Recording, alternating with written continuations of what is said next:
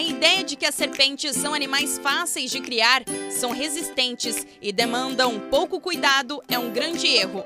Na verdade, as pessoas não entendem que a forma com que estes animais reagem ao sofrimento não é igual aos mamíferos e animais mais conhecidos.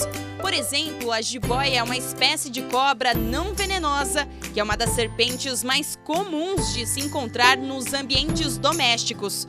Mas, ao contrário do que se acredita, oferecer um terrário minimalista e climatizado não é o suficiente para abrigar uma serpente de estimação.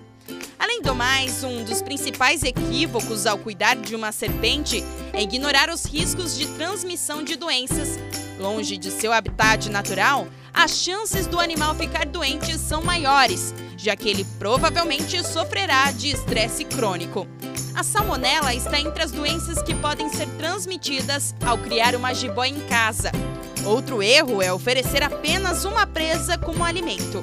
Este é um ponto de atenção na criação das jiboias em cativeiro. Em geral, elas são alimentadas com apenas um tipo de presa, o que é bem diferente na natureza, onde ela pode se alimentar de roedores, lagartos, aves, entre outros animais. Além disso, por gastarem pouca energia, comum que jiboias domésticas fiquem obesas e o sobrepeso pode comprometer suas funções. Eu sou a Isabela Machado e esse foi mais um Momento Pet. Até mais!